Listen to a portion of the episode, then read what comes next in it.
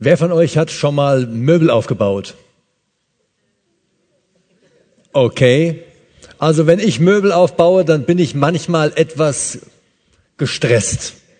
Manchmal mehr, manchmal weniger. Das liegt schon mal an der knappen Zeit, die zum Möbelaufbau zur Verfügung steht. Manchmal klappt es nicht so ganz, wie ich das irgendwie erwarte.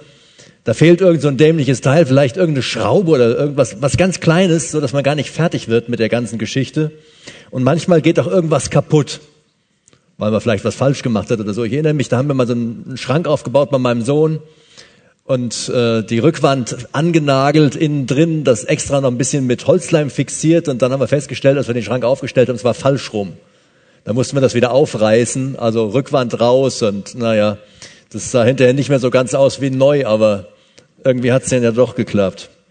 Ich gebe zu, dass ich ja auch nicht immer so richtig in die Anleitung reinschaue, die dabei liegt. Da gucke ich manchmal nur so ganz flüchtig drüber oder versuche erstmal ohne Anleitung.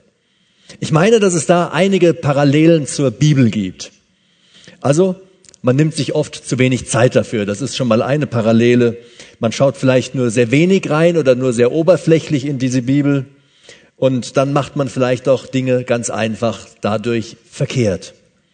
Eine total spannende Parallele ist, dass die Bibel auch so Anleitungen enthält. Anleitungen, wie man sie vielleicht ganz gut gebrauchen kann. Zum Beispiel auch, um die Bibel selber effektiv einsetzen zu können, um sie selber effektiv nutzen zu können. Wir schauen uns heute in Apostelgeschichte 14 ab Vers 44 so eine Anleitung an. Und zwar, wie man richtig mit dem Wort Gottes umgehen kann und wie man dabei dann ganz viele Menschen erreichen kann. Was ist hilfreich? Was sind Hindernisse dabei? Und der Text erklärt uns dann auch so drumherum einige zusammenhängende Tiefen, aber auch Höhen, die die Menschen damals erlebt haben. Und ich wünsche mir, dass wir hinterher alle total motiviert rausgehen und dass es mit eurer Hilfe gelingt, Gottes Wort noch ganz weit zu verbreiten, an viele Menschen bekannt zu machen. Ich möchte zuallererst den Abschnitt aus der Apostelgeschichte lesen. Ihr könnt euch jetzt schnell noch eine Bibel holen, Apostelgeschichte 14 ab Vers äh, 13 ab Vers 44. Ich lese auch aus der gleichen Übersetzung, wie die, die da steht. Am nächsten Sabbat aber kam fast die ganze Stadt zusammen, um die Botschaft Gottes zu hören. Als die Juden die vielen Menschen sahen, wurden sie eifersüchtig und widersprachen dem, was Paulus sagte, und beschimpften ihn. Schließlich erklärten Paulus und Barnabas fest und offen, zuerst musste euch das Wort Gottes gesagt werden, weil ihr es aber abweist und euch des ewigen Lebens nicht für würdig haltet, wenden wir uns jetzt den Nichtjuden zu, wie der Herr uns beauftragt hat. Er sagte, ich mache dich zum Licht der Nationen, für, äh, zum Licht für alle anderen Völker. Du sollst das Heil bis ans Ende der Welt bringen. Als die Nichtjuden in der Synagoge das hörten, freuten sie sich und priesen das Wort des Herrn, und alle, die zum ewigen Leben bestimmt waren, kamen zum Glauben. Das Wort verbreitete sich in der ganzen Gegend. Aber die Juden hetzten die vornehmen griechischen Frauen, die sich zur Synagoge hielten, und die führenden Männer der Stadt gegen Paulus und Barnabas auf. Sie zettelten eine Verfolgung an und vertrieben sie aus der Gegend. Da schüttelten beide den Staub von ihren Füßen ihnen zur Warnung und zogen nach Ikonion weiter. Die Jünger in Antiochia aber wurden mit Freude und mit heiligem Geist erfüllt. Eine Woche vorher hatte Paulus die Gelegenheit wahrgenommen, in der jüdischen Synagoge eine deutliche Predigt zu halten. Er startete mit der Geschichte Israels, kam schnell zu Jesus, dem von Gott bereits im Voraus angekündigten Retter, ist dann weitergegangen, hat über die Verurteilung gesprochen, über die Hinrichtung und natürlich auch über die Auferstehung von Jesus Christus. Dann kam er in Vers 38 zum Höhepunkt. Da sprach er von der Rettung, die in Jesus Christus möglich ist. Und das schlug bei den Zuhörern irgendwie wie so eine Bombe ein. Die waren total beeindruckt, total geflasht von dem, was Paulus ihnen da mitgegeben hat. Und einige waren dabei, die haben sofort geglaubt, was da steht, haben sofort geglaubt, was ihnen gesagt wurde und sind von dem Moment an mit Paulus und Barnabas den gleichen Weg gegangen, haben sich ihnen angeschlossen, sind ihnen gefolgt. Eine Woche später, das ist jetzt Vers 44, so wie es hier in unserem Text weitergeht, eine Woche später, so berichtet also dieser Text, waren noch viel mehr Menschen gekommen. Nicht nur die, die die Woche vorher die Predigt gehört hatten, nicht nur die, die zum Glauben gekommen waren, sondern fast die ganze Stadt war auf den Beinen. Keiner wollte sich dieses Ereignis entgehen lassen. Und so strömten alle in Scharen herbei. Stellt euch vor, so halb Dillenburg ist hier irgendwo in den Räumen und drumherum. Die Beweggründe, die werden ja total unterschiedlich gewesen sein. Also weshalb geht man in so einen Gottesdienst? Äh, vielleicht war es bei den einen sensationslos. Wenn da alle hingehen, muss ich auch dabei gewesen sein. Oder es waren irgendwelche gedankenlosen Mitläufer, die gesagt haben, ich glaube, ich gehe auch mal in die Richtung. Vielleicht äh, war Neugierde dabei, bei manchen auch wirklich so ein ehrliches Informationsbedürfnis, so nach dem Motto, da muss ich jetzt noch mehr von hören, von dem, was da gesagt wurde. Auf jeden Fall wird es so gewesen sein, dass die einen eher so ablehnend gewesen sind, ich höre mir mal den Schwachsinn an, den die da verzapfen, und die anderen haben vielleicht so ganz ehrlich gedacht, wow, das ist die Botschaft, die ich unbedingt hören möchte, uneingeschränkte Zustimmung. Manche sind also nur deswegen gekommen, weil ihre Freunde da gewesen sind und andere, weil sie selber etwas wissen wollten. Und da stelle ich mir natürlich so gleich die Frage, warum ist das nicht bei uns so? Das wäre doch toll, wenn unsere christlichen Veranstaltungen so überfüllt wären, dass fast die ganze Stadt da wäre, dass dieser Raum so überfüllt wäre, dass alle Jugendlichen von Dillenburg hier wären oder Umgebung. Ihr kommt ja von überall her aus den entferntesten Orten, um euch hier zu treffen. Wie toll wäre das, wenn aus euren Orten noch mehr Menschen mitkommen würden, mitströmen würden. Jetzt erstmal egal, warum sie mitkommen, weil ihr hier seid oder weil sie neugierig sind oder auch weil sie ablehnend sind oder so irgendwas. Wie kam es dazu, dass so viele Leute jetzt dort in Antiochia in die Synagoge gegangen sind und das hören wollten? Das war ja wahrscheinlich dann so, dass die Predigt von Paulus irgendwie zum Stadtgespräch geworden ist. Das heißt, die, die da gewesen sind, haben von dieser Predigt einfach weitererzählt. Sie haben den Menschen, die gekommen sind, äh, die Menschen, die in der Stadt gewesen sind, erzählt, was da abgegangen ist, was die erzählt haben, was vielleicht inhaltlich dabei gewesen ist. Sie haben auf jeden Fall irgendwie dafür gesorgt, dass die Leute neugierig wurden und dass sie sich aufgemacht haben und sind am nächsten Sabbat mitgekommen. Vielleicht haben sie über die Predigt informiert, vielleicht haben sie mit den Leuten über die Predigt diskutiert. Vielleicht wurde die Predigt auch kritisiert. Vielleicht hat man sich darüber gestritten. Das mag alles sein. Aber mit Sicherheit war es auf jeden Fall so, dass die, die da gewesen sind, andere Leute dazu gebracht haben, die leeren Stühle in der Synagoge zu besetzen. Und ich gehe mal davon aus, die meisten haben keinen Sitzplatz gefunden und mussten stehen oder haben vielleicht von draußen, von der Tür her in irgendeiner Art und Weise zugehört. Diesem Beispiel sollten wir auf jeden Fall unbedingt folgen. Wir sollten Menschen einladen. Also der erste Schritt, um richtig mit Gottes Wort umzugehen, ist, nachdem man es gehört hat, dann lädt man noch andere Leute ein, dass sie auch was davon hören können, dass sie auch mitkommen können. Solange noch ein einziger Stuhl in diesem Saal frei ist, solange sind wir nicht fertig damit einzuladen. Solange ein einziger Stuhl in unserer Gemeinde noch frei ist, sind wir nicht fertig damit, andere Menschen einzuladen. Das ist unsere Aufgabe. Das ist das, was die Menschen hier in Antiochia gemacht haben. Sie haben andere Menschen eingeladen. Sie haben den Raum überfüllt. Fast die ganze Stadt passt da ja gar nicht rein. Das war so eine römische Garnison oder irgend sowas.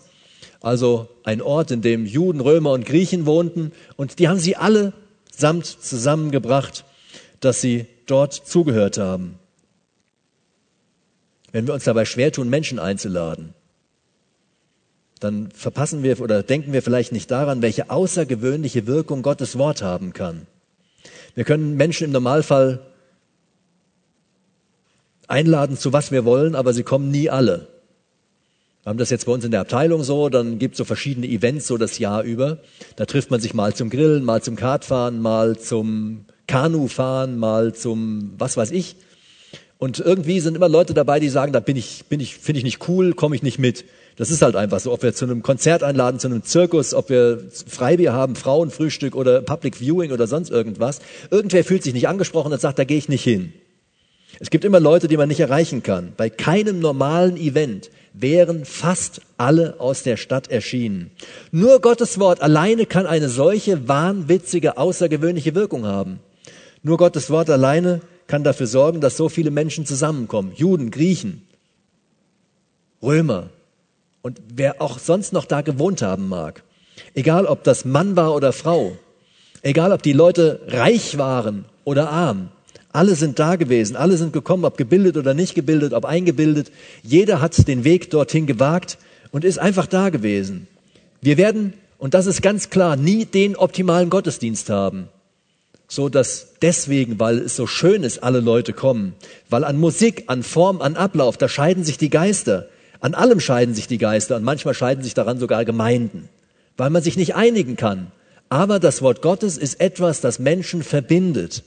Alleine dieses Wort Gottes, diese zeitlose Botschaft der Bibel, die allen gleichermaßen gilt, egal ob das Professoren sind oder Obdachlose oder so Leute wie ich. Aber gerade deshalb müssen wir darauf aufpassen, wenn Gottes Wort solche Wirkung entfalten kann, dann müssen wir es weitersagen und darauf vertrauen, dass es das tut. Dann müssen wir Menschen einladen, müssen wir sie konfrontieren mit dem Wort Gottes, müssen wir ihnen das vor den Kopf hauen, damit sie darüber nachdenken. Nur so sind wir in der Lage, dass wir Menschen in den Saal bringen, dass wir Menschen in unsere Gemeinde bringen, dass wir Menschen dahin bringen, wo Gottes Wort verkündet wird. Aber deshalb gibt es auch einige Hindernisse auf dem Weg dahin, das ist ganz klar. Sachen, die sich uns in den Weg stellen können. Und solche Hindernisse, die wollen wir jetzt mal anschauen, die gab es auch dort damals in der Situation in Antiochia. Versetz dich mal in die Juden, die dort in, der, in Antiochia gewesen sind, die dort gelebt haben. Die haben eine Synagoge, ich sag mal, betrieben. Also die Juden, die dort in dem Gebiet wohnten, die kamen dann am Sabbat zusammen und haben sich getroffen, haben sich über Gottes Wort ausgetauscht. Und das alles in so einer heidnischen Umgegend. Götzenkult, Menschen, die an alles geglaubt haben, aber nicht an den Gott der Bibel. Und trotzdem war es jetzt schon so, dass einige von den Nichtjuden auch dazu gehörten. Das nennt man Proselyten, also Leute, die zum Judentum übergetreten sind. Das war für die Juden natürlich eine ganz tolle Sache, so ein paar Griechen dabei zu haben und ein paar Römer dabei zu haben, die gesagt haben, hey, finden wir cool, wir sind jetzt auch ab sofort Juden. Die haben sich beschneiden lassen, die haben mitgemacht, die ganze Geschichte. Eigentlich lief es doch ganz gut. Da gehörten ja auch so ein paar Leute dazu, die, die reich waren, finanzstark, einflussreich. Und äh, da haben die Juden sich mit Sicherheit gedacht, coole Sache, finden wir klasse so, wir brauchen auch irgendwie gar nichts mehr zu ändern. Also bremsten sie die Veränderung, die jetzt stattfand, einfach aus. Kennen wir ja vielleicht. Wir sind auch manchmal so zufrieden, dass wir irgendwie nichts mehr ändern wollen, dass wir mit dem, was wir tun, eigentlich glücklich sind. Der Stand, den wir erreicht haben, der passt uns. Also hören wir vielleicht sogar auf, Menschen einzuladen. Ist doch cool, wir können mit ein paar Freunden zum Satt, wozu brauchen wir noch jemanden einladen? Ist doch alles, alles schön, wie es ist ja gut, sind noch ein paar Stühle frei, macht ja nichts. Also mir reicht's ja, wenn die Leute, mit denen man hier sich regelmäßig trifft, auch da sind. Man kann sich ein bisschen nett austauschen, ist alles ganz schön. Also wir hören vielleicht auf, Gottes Wort weiterzugeben. Wir hören auf, Menschen einzuladen. Wir hören auf, Menschen für das Wort Gottes zu infizieren, zu begeistern, zu interessieren. Und dann fängt es so ganz langsam an, dass alles wegstirbt. Ihr kennt das vielleicht, so im Gottesdienst sitzen plötzlich nur noch alte Leute da, weil es keinen mehr interessiert. Gemeinden sterben aus, Kirchen sterben aus. Vielleicht würde der Satz sogar aussterben, weil wir vielleicht einfach ausbremsen, dass das Wort Gottes weitergetragen wird. Paulus und Barnabas waren ja jetzt extrem erfolgreich. Die hatten total wahnsinnigen Zulauf, also wenn man sich das mal bedenkt, so Predigt möchte ich auch mal halten, dass hinterher die ganze Stadt auf die Beine kommt. Äh, das hat den Juden nicht gepasst ist ja eigentlich irgendwie so ganz klar. Ihr kennt das vielleicht. Ihr schreibt eine 3 in Geschichte und denkt euch, ja, yeah, super, ganz klasse. Dann kriegt ihr nebenan die Arbeit und der hat eine 2 geschrieben und äh, dann sagt ihr, scheiße, das kann ja alles nicht wahr sein. Wieso ist der besser als ich? Müsst ihr euch so vorstellen wie bei, da, bei den Juden damals. Also dann alles ist gut, oh klasse, da kommen immer 50 Leute jeden Sabbat und äh, coole Sache in der Synagoge und plötzlich kommt die ganze Stadt, wenn andere predigen. Da denken wir, ach scheiße, was soll denn das hier? Was haben die denn hier für einen Zulauf? Die waren eifersüchtig auf die. Das hat denen nicht gepasst, das hat denen nicht geschmeckt, dass es so ist, dass andere plötzlich erfolgreicher sind. In Gottes Reich sind Menschen, die sich nicht zurücknehmen können, die nicht sich mal klein machen können, irgendwo äh, nicht besonders hilfreich oder soll ich vielleicht sagen, Sie sind extrem schädlich. Jeder Diener Gottes benötigt ein bisschen Demut. Er muss sich zurückstellen können. Er muss auch mal den Erfolg anderen gönnen können, weil es ja gar nicht um unseren Erfolg geht, um das, was wir tun, sondern es geht um das, was Gott tut. Nicht wir sollen groß werden, sondern Gott soll Ansehen und Ehre bekommen. Er alleine ist derjenige, der Ansehen und Ehre verdient hat für das, was er tut. In Antiochia schwappte jetzt diese Ablehnung in totale Konfrontation über. In so eine Art Kampfhaltung, aus der gekränkten Eitelkeit raus, haben sie sich dagegen gestellt, haben dagegen argumentiert, haben allem widersprochen, was von den beiden gesagt wurde. Da ging es gar nicht mehr um die Sache an sich. Die trat total in den Hintergrund. Vielleicht erkennen wir uns da ja auch irgendwo schon mal wieder, dass wir anfangen, auf andere Leute zu schießen.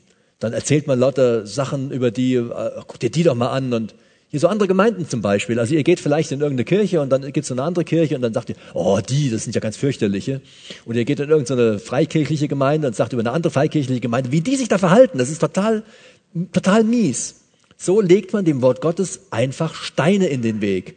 Steine in den Weg, wenn man einfach so dagegen ist, weil man vielleicht insgeheim eifersüchtig darauf ist, dass bei anderen mal irgendeine Kleinigkeit besser läuft wie bei einem selber. Wir müssen beachten, jeder macht Fehler, die genauso wie wir, wir genauso wie die. Und schnell verlässt man dann, so wie die Juden damals in Antiochia, irgendwo diese Sachebene und fängt an, überall unter die Gürtellinie zu gehen, zu lästern. Erzählt dann irgend so ein total überzogenes Zeug, manchmal Dinge, die man gar nicht mal genau kennt, die man nur so vom Hörensagen gehört hat und man äh, setzt dann irgendwie noch einen oben drauf und diskutiert rum. Und das alles zerstört unser Zeugnis als Christen. Das ist so ein Stolperstein, mit dem wir das Wort Gottes einfach ausbremsen. Was erwarten wir denn, dass die Leute noch zu uns kommen, wenn sich die Christen untereinander schon nicht eins sind und wenn wir nur noch über uns gegenseitig diskutieren und uns gegenseitig schlecht machen? So kann kein Mensch zum Glauben kommen. Das funktioniert auf gar keinen Fall.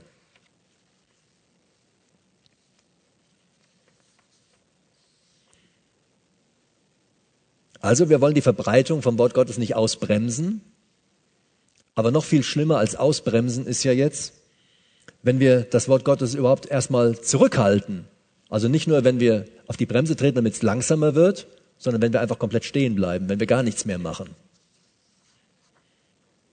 Wenn wir den Widersacher angreifen, also den Gegenspieler Gottes, wenn wir ihn angreifen und alles, was wir für Gott tun, ist ein Angriff gegen den Widersacher. Alles, was wir in der Bibel tun, alles, was wir im Einladen tun, ist ein Angriff gegen den Widersacher. Immer dann regt sich umgehend logischerweise Widerstand. Ist ja ganz klar, das gefällt ihm nicht. Fühlt sich der Gegenspieler Gottes nicht in die Ecke gedrängt, dann schlägt er auch nicht zurück. Ganz klar, warum sollte er? Aber dort, wo die Möglichkeit besteht, dass er Menschen an Gott verliert, weil sie zum Glauben kommen.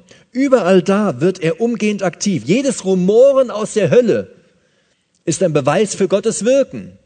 Überall da, wo Gott wirkt, stellt sich irgendwas dagegen. Haben das heute erlebt hier, dass nichts funktioniert hat. Das Licht hat nicht funktioniert, die Technik hat nicht richtig funktioniert, nichts hat mehr funktioniert. Irgendwo, wenn es um Gottes Wort geht, stellt sich der Widersacher dagegen und versucht der Sache Steine in den Weg zu legen, dass Dinge unterbunden werden, damit es eben nicht mehr läuft. Und auch wenn unsere Gesellschaft mittlerweile unwahrscheinlich tolerant geworden ist, man kann ja fast machen, was man will, sollten wir uns trotzdem ernsthaft fragen, ob wir nicht vielleicht irgendwas falsch machen, wenn sich kein Widerstand in unserem Leben regt. Denn es ist normal, dass sich, wenn wir von Gott reden, Widerstand regt. Wenn wir in Gott zu den Menschen sprechen, wird man uns entgegenstehen und wird sagen, das wollen wir nicht hören. Man wird uns irgendwas um die Ohren werfen. Widerstand ist also eine ganz normale Angelegenheit. Mindestens genauso schlimm ist, wenn man die Botschaft in irgendeiner Art und Weise abschwächt. Also man könnte sie ausbremsen, man könnte sie ganz zurückhalten, weil man vielleicht Angst hat vor irgendwelchem Widerstand, weil, ähm, weil man sich da scheut, irgendetwas gegen das Wort Gottes zu sagen oder über das Wort Gottes zu sagen. Oder man könnte diese Botschaft auch einfach nur abschwächen, so ein bisschen schöner machen. Also die Juden lehnten das Wort Gottes ab. Sie lehnten das ab, was Paulus und Barnabas ihnen brachten. Und damit sprachen sie sich selbst das Urteil, nicht würdig geachtet des ewigen Lebens. Niemand muss einen anderen Menschen verurteilen, das machen die Menschen ja schon selber. Jeder verurteilt sich selber, indem er nicht glaubt. Da steht zum Beispiel in Johannes 3, Vers 18, wer an ihn glaubt, wird nicht gerichtet. Wer aber nicht glaubt, ist schon gerichtet, weil er nicht geglaubt hat. Der ist schon gerichtet. Der richtet sich einfach selber, weil er nicht glaubt. Das müssen wir also nicht tun. Paulus und Barnabas haben niemanden verurteilt. Sie haben aber akzeptiert, was diese Leute selber getan und gesagt haben. Sie bedrängten ihre Zuhörer nicht. Sie haben keinen Kampf gestartet. Sie haben sich einfach nur anderen Menschen zugewandt und haben jetzt anderen Menschen das Evangelium weitergesagt. Welche Alternative hätten sie denn gehabt? Wer klare Botschaft weitergibt, der kann sich getrost einer neuen Aufgabe zuwenden, wenn er abgelehnt wird. Alternativ wäre gewesen, dass diese Botschaft nicht so klar gewesen wäre. Klare biblische Botschaft hat immer nur zwei Reaktionsmöglichkeiten. Entweder vollständige Zustimmung auf der einen Seite oder vollständige Ablehnung auf der anderen Seite. Entweder oder. Und wenn es weder Zustimmung noch Ablehnung gibt, sondern so ein bisschen, dann war die Botschaft einfach nicht klar. Das ist ganz, ganz logisch.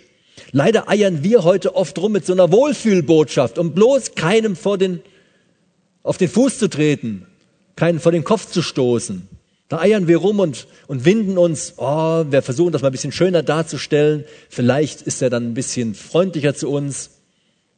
Das ist keine gute Sache. Es gibt nämlich nur einen einzigen Weg in den Himmel. Nicht drei Wege, nicht zwei Wege, sondern es gibt nur einen einzigen Weg in den Himmel. Der Herr Jesus sagt, ich bin der Weg und die Wahrheit und das Leben und niemand kommt zum Vater als nur durch mich. Es gibt nur einen einzigen Weg und das dürfen wir nicht verschweigen. Das ist das, was wir nach draußen weitergeben müssen. Das ist das, was die Menschen brauchen, was wir ihnen sagen müssen. Und dann wird es natürlich passieren, dass sie uns ablehnen. Nicht alle. Es werden auch welche dabei sein, die werden diese Botschaft hören und sie werden sie annehmen. Die Bibel spricht von einer klaren Verkündigung und nicht von einem Rumgeeiere, dass man versucht, das ein bisschen schön darzustellen. Oh, Jesus liebt dich. Gerade du brauchst Jesus. Das ist so der Spruch von einer Missionsgesellschaft. Aber da steckt noch mehr dahinter als das. Die versuchen, klare Worte zu bringen. Und das finde ich gut. Jeder Mensch braucht ihn, aber nicht nur irgendeinen, der einen ein bisschen lieb hat, sondern man braucht ein Wort ohne Weichspüler, auch wenn es dem einen oder anderen mal ein bisschen kratzig wird, wenn wir es sagen.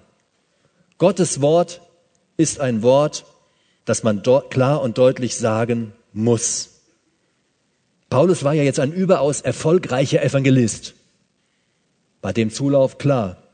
Er handelte genau so. Klare Worte an so viele Menschen wie möglich. Wenn einer klare Worte verwendet hat, dann er. Ich wünschte mir manchmal, dass es mir möglich wäre, so klar zu reden, wie er es getan hat. Schauen wir uns an, was er getan hat. Er sah immer seine Pflicht darin, das Evangelium zuerst den Juden zu predigen. Das entsprach ja auch dem Dienst unseres Herrn Jesus Christus. Der hat auch in allererster Linie zu den Juden gepredigt. Aber wir merken auch im Dienst von Jesus Christus, dass er weit über die Juden hinausging.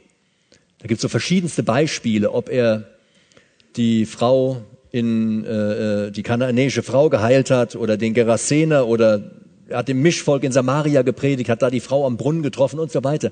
Also er war auch in erster Linie derjenige, der zu den Juden gesprochen hat, aber auch darüber hinaus viele Menschen erreicht hat. Und der Höhepunkt von Jesu Leben ist ja der, dass er am Ende seines Lebens am Kreuz für alle Menschen stirbt, für alle Völker, für alle Rassen, für jeden Einzelnen, der das im Glauben annehmen möchte. Für jeden geht er ans Kreuz.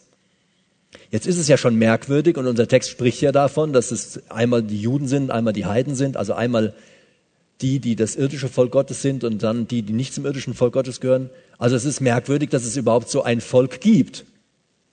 Warum gibt es das Volk der Juden?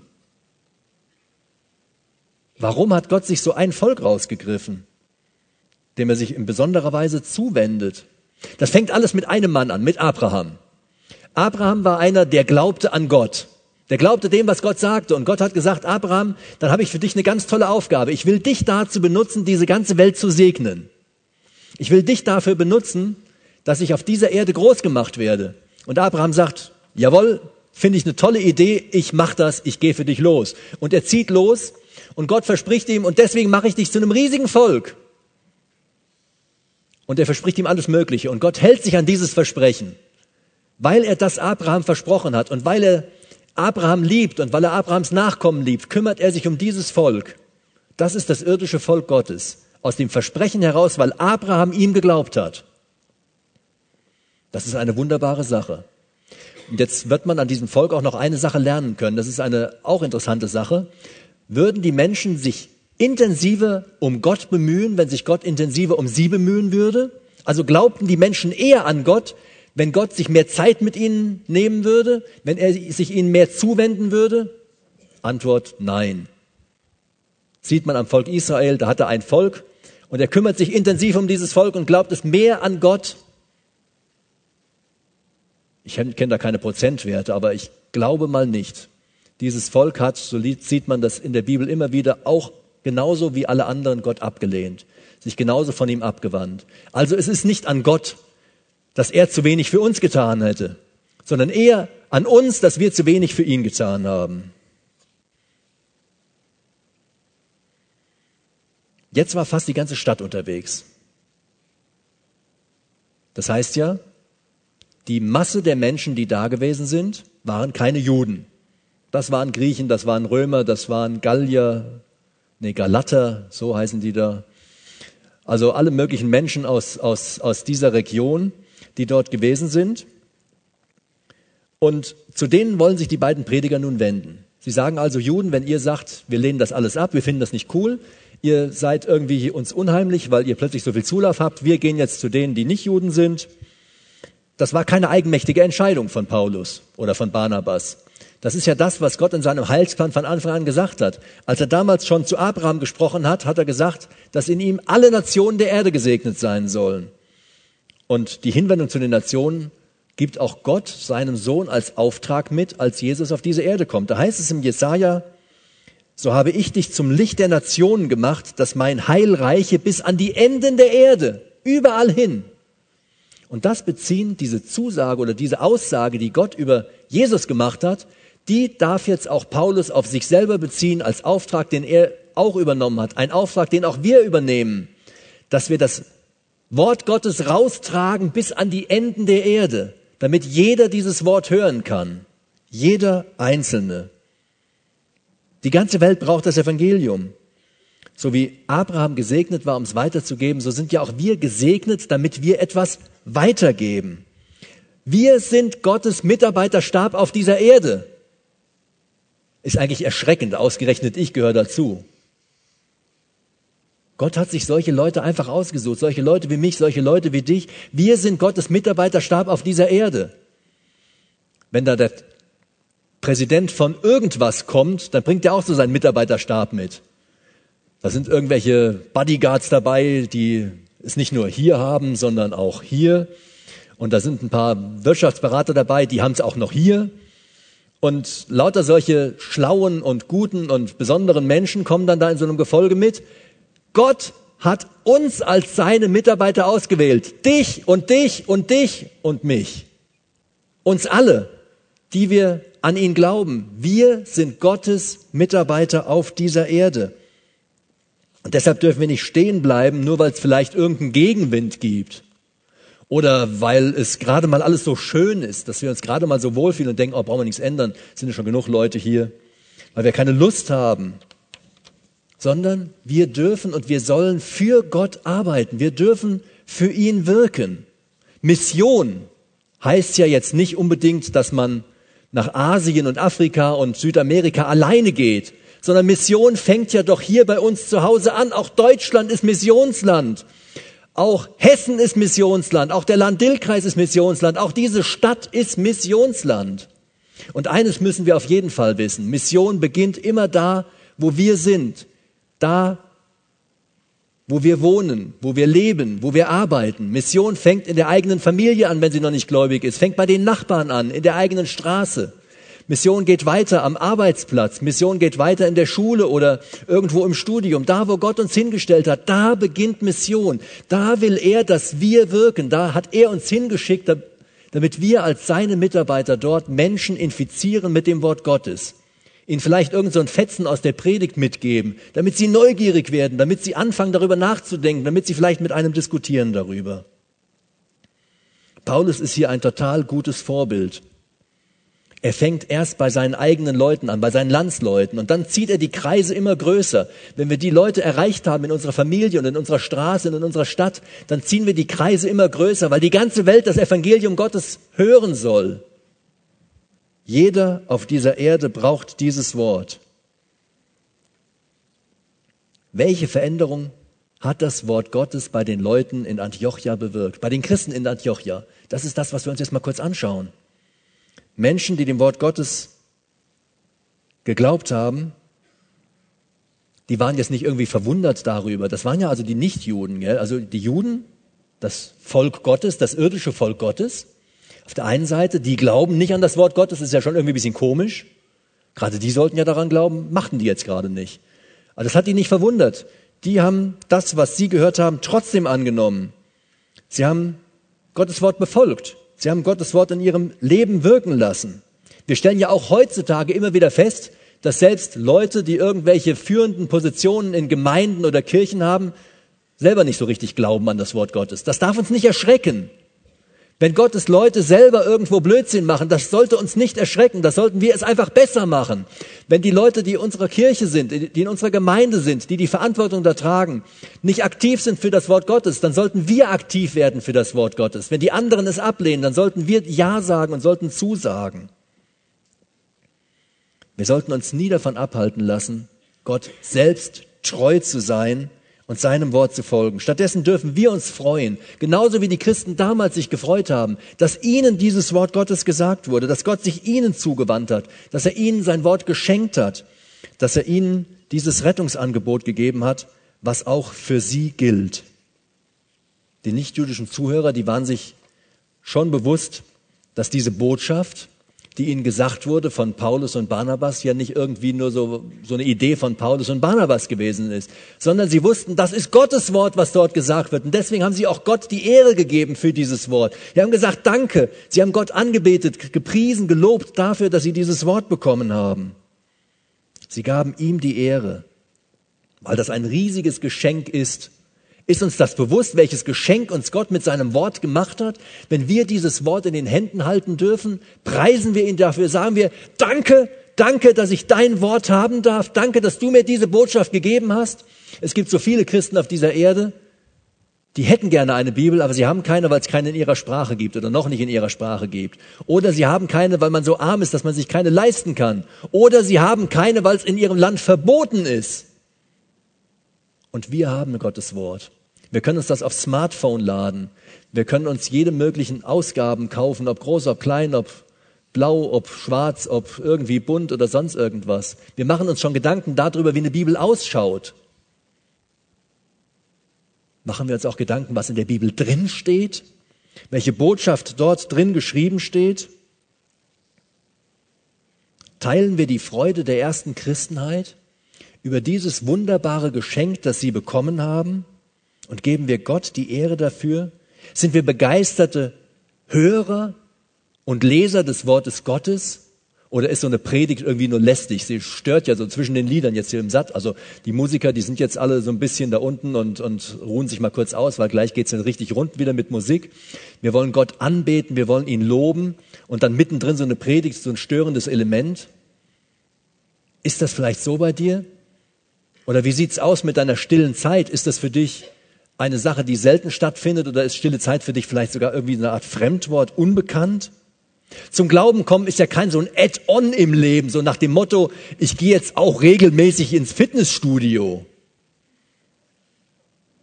Ja, dreimal die Woche. Okay, zweimal die Woche. So ein Zusatz. Also ich lebe mein Leben, wie ich mein Leben bis jetzt immer gelebt habe und dann habe ich noch so einen Zusatz, so ein Add-on dazu. Auch noch das. Nein, zum Glauben kommen ist mehr als auch noch das. Es ist eine neue Ausrichtung, eine ganz andere Richtung, in die man geht. Man gibt sein altes Leben auf und sagt, das ist ein Leben, das habe ich früher gelebt und jetzt lebe ich ein ganz neues Leben, das ist auf Gott ausgerichtet. Eine totale Veränderung. Keine Kombination, dass ich sagen kann, ich kann Glaube plus irgend mein eigenes Leben führen, sondern ich führe das Leben im Glauben. Ein Leben für Gott, ein Leben mit Gott. Ein Leben, das für ihn wertvoll ist. Wir sind seine Mitarbeiter. Alte Verhaltensmuster werden also nicht irgendwo durch zusätzliche Dinge ergänzt, sondern sie werden ersetzt oder überschrieben.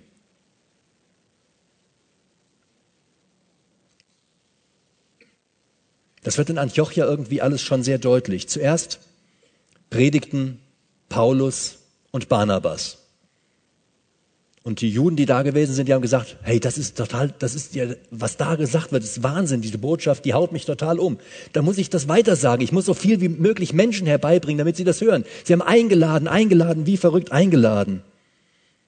Und jetzt gehörte es zu ihrem Lebensstil, der sich verändert hatte, ein neuer, veränderter Lebensstil im Glauben. Jetzt gehörte es zu ihrem Lebensstil, dass sie selber losgezogen sind und dass sie selber dieses Wort weitergegeben haben, dass sie selber den Leuten davon erzählt haben, was in der Bibel steht. Am Anfang haben sie nur eingeladen und das ist schon eine total coole Sache. Wenn jeder von uns Leute einlädt, bis die Stühle hier alle voll sind, und dann haben sie angefangen, selber dieses Wort weiterzusagen, in die ganze Gegend hinein damit alle Menschen dieses Wort hören können.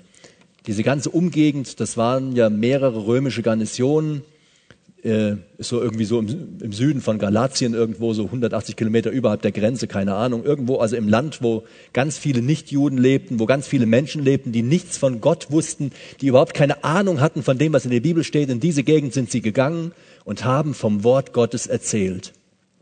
Dann können wir auch in diese Welt da draußen rausgehen und können den Menschen, die vielleicht noch nichts vom Wort Gottes gehört haben, vom Wort Gottes erzählen. Die Christen in Antiochia haben genau das getan. Auch wenn das nicht immer einfach ist. Aber wenn es nicht einfach wird, dann ist eben unsere Treue gefragt. Die Trennung zwischen diesen streitenden Parteien, Christen und Juden, die hat ja jetzt nicht irgendwie dazu geführt, dass Ruhe eingekehrt ist. Also ist ja oftmals so, dann streiten sich zwei und was machen die? Die trennen sich. Die trennen sich, damit dann anschließend wieder Ruhe einkehrt. Habt ihr vielleicht auch mal so eine Freund oder Freundin gehabt und dann irgendwann ging das plötzlich drunter und drüber und dann denkt man sich hier um des Frieden willen, dann trennt man sich und geht jeder seinen eigenen Weg. Hat hier nicht funktioniert. Die Juden und die Christen, sie haben sich getrennt und trotzdem ging es weiter. Der Widerstand wurde immer größer, hat irgendwie alles nicht so richtig funktioniert. Und die Juden haben sich jetzt Verbündete gesucht. Die hatten ja so ein paar reiche Leute dabei, die einflussreich waren und irgendwo was zu sagen hatten in der Stadt, in der Politik irgendwo ganz oben gewesen sind und haben dann angefangen, so eine Verfolgung anzuzetteln mit dem Ziel, Paulus und Barnabas auszuweisen. Die müssen weg. Das konnten sie nicht ertragen, die müssen hier raus. Aber dieser Widerstand der Juden konnte die Botschaft nicht aufhalten. Das gab keine Möglichkeit, das mehr aufzuhalten, was Gott einmal angestoßen hatte. Mittlerweile wirkte ja die ganze Gemeinde an der Verbreitung weiter. Die sind ja allesamt zu Evangelisten geworden. Also war es gar nicht schlimm, dass man Paulus und Barnabas ausgewiesen hat. Die beiden, als sie ausgewiesen werden, die gehen so zur Stadt raus und dann haben sie sich den Dreck von den Schuhen abgeklopft, den Staub weggeschüttelt und haben gesagt, Leute, so wie ihr uns ablehnt und rausschmeißt, so zeigen wir euch jetzt mal ganz deutlich, wir nehmen nicht mal den Dreck von euch mit, alles bleibt zurück, ihr seid dem Gericht Gottes verfallen. Die beiden Evangelisten haben den Staub abgeschüttelt um ein Zeugnis zu geben davon, so wie ihr uns verlassen habt, verlässt euch auch, äh, wie, wie wir euch uns, so wie wir euch jetzt verlassen, weil ihr uns rausgeschmissen habt, so verlässt euch auch Jesus Christus. Sie haben ihnen das also deutlich gemacht mit ihrer Haltung, als sie rausgegangen sind, haben gesagt, ihr schmeißt nicht nur uns raus, ihr schmeißt Gott raus aus eurem Leben. Wieder klare Kante gezeigt, damit den Leuten klar wurde, was sie da getan haben. An der Aufgabe von Paulus und Barnabas hat sich jetzt überhaupt nichts geändert. Die sind weitergezogen, haben am nächsten Ort gepredigt, weil es hier so viele Menschen gibt, die das Wort Gottes brauchen. Wenn du also versuchst einzuladen, hast du einen Platz irgendwo da frei und sagst, da könnte ich doch meinen Freund mitbringen. Und dann redest du mit ihm und der sagt hier, wenn du so mit deinem Evangelium kommst, will ich mit dir nichts mehr zu tun haben. Dann kannst du kämpfen um ihn, kannst du sagen, oh, tut mir leid, habe ich nicht so gemeint, alles wieder gut. Dann kannst du aber sagen, weißt du was? Wenn du mich rausschmeißt wegen dem Evangelium, dann zeige ich dir mal, dann schüttel ich mal auch alles ab, was dir gehört, will ich nichts mehr mit zu tun haben mit den ganzen Sachen. Ich sag dir, auch Gott will mit dir nichts mehr zu tun haben, wenn du ihn rausschmeißt. Und dann wendest du dich dem Nächsten zu und versuchst ihm das Evangelium zu sagen. Das ist die Haltung, die Paulus und Barnabas hier hatten. Die haben gesagt, mit, mit eurem Zeug wollen wir nichts mehr zu tun haben, weil ihr mit Gott nichts zu tun haben wollt. So fühlten sie sich mit Gott verbunden. Wer Gott rausschmeißt, schmeißt uns raus. Oder wer uns rausschmeißt, schmeißt Gott raus. Beides passt zusammen. Und trotzdem hatten die Nachfolger, also die, die übrig geblieben sind, die Christen, die, die zum Glauben gekommen sind, jede Menge Freude. Freude darüber, dass sie selber Christus haben durften, dass sie Gerettete sind. Das dürfen wir auch haben. Wenn wir rausgeschmissen werden, wenn unsere Freunde nicht mehr mit uns zu tun haben wollen, dürfen wir eines wissen. Jesus Christus schmeißt uns nie raus. Er hat uns das versprochen, dass er uns für alle Zeiten festhält und dass kein Mensch und nichts auf dieser Erde in der Lage ist, uns von ihm zu trennen. Sie waren kleine und unbedeutende Menschen. Und sie haben sich darüber gefreut, dass sie als Werkzeuge verwendet wurden. Ist eine ganz tolle Sache.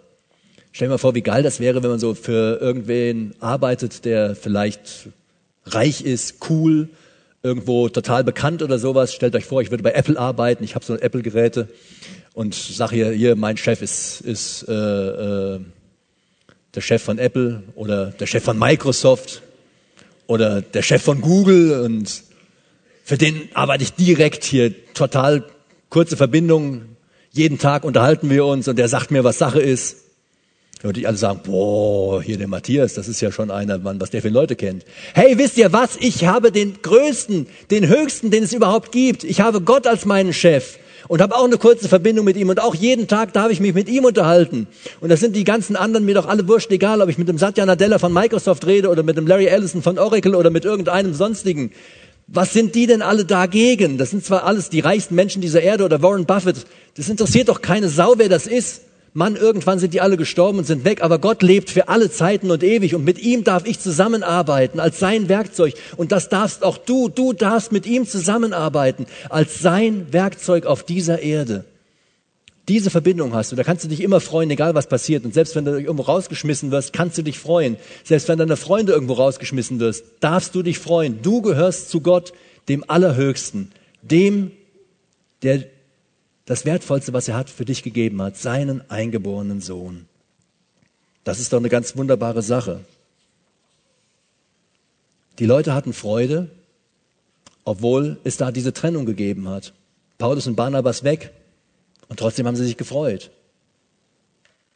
Also die Leute, die irgendwie dafür gesorgt haben, dass, dass sie zum Glauben gekommen sind. Also stellt euch vor, ihr habt eine total coole Jugendgruppe und äh, plötzlich muss die Jugendgruppe sich auflösen, ihr könnt da nicht mehr hingehen und dann seid ihr vielleicht in eurem Glauben total erschüttert. Die in Antiochia waren nicht in ihrem Glauben erschüttert. Da waren die, die führenden Persönlichkeiten, die, die da diese Gemeinde gegründet haben, die sind rausgeschmissen worden, sind weggegangen, irgendwie ging alles drunter und drüber, die haben sich trotzdem gefreut. Die haben sich gefreut, weil sie ja doch Gottes Kinder sein dürfen. Diese neu gewonnene Freude war größer als aller Trennungsschmerz, den sie da erlebt haben. Das ist eine wunderbare Sache. Sie wurden auch gestärkt durch den Heiligen Geist, steht in unserem Bibeltext. Das heißt, Gott hat sie gestärkt für diesen Dienst, den sie getan haben. Ich will es nochmal so ganz grob zusammenfassen. Rufen wir jetzt mal ins Gedächtnis, dass sich diese junge Gemeinde viel mit dem Wort Gottes beschäftigt hat. Sie hat dieses Wort gehört. Sie hat zu diesem Wort eingeladen, hat andere Leute infiziert damit, damit sie neugierig geworden und gekommen sind. Sie hat miterleben dürfen, welche wahnsinnige Wirkung dieses Wort Gottes hat, dass plötzlich so eine ganze Stadt auf die Beine gerät, dass das zum Stadtgespräch wird, dass überall darüber gesprochen wird. Und das hat natürlich ihnen ganz viel Freude bereitet. Es hat aber auch eine Veränderung in ihrem eigenen Leben gegeben. Dieses Wort Gottes ist bei ihnen selber eingeschlagen und sie haben irgendwo eine neue Ausrichtung gehabt. Das, was sie früher getan haben, haben sie hinter sich gelassen und haben jetzt dafür gesorgt, dass viele Menschen von diesem Wort Gottes erfahren. Selbst das daran Festhalten in schwierigen Situationen hat dazu geführt, dass ihre Freude noch fester geworden ist. Das Wort Gottes ist also eine gute Basis für ein erfolgreiches und glückliches Leben die einzige Basis, die dauerhaften Bestand hat. Das ist das, was ich hoffe, dass wir das irgendwo mitnehmen können, dass wir mit dem Wort Gottes ein erfülltes, glückliches Leben führen und ein Leben, das Sinn macht für unseren Schöpfer.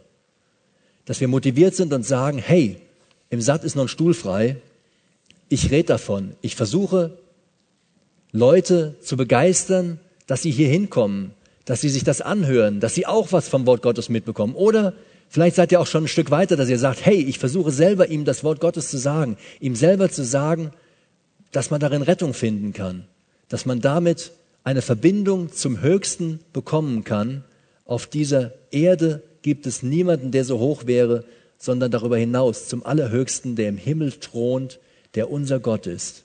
Das wünsche ich mir für uns alle dass wir dieses Feuer in uns tragen, was diese ersten Christen dort gehabt haben, die gearbeitet haben für ihren Herrn und dadurch zu einer großen Freude gekommen sind. Ich möchte noch mit uns beten, wir können dazu aufstehen.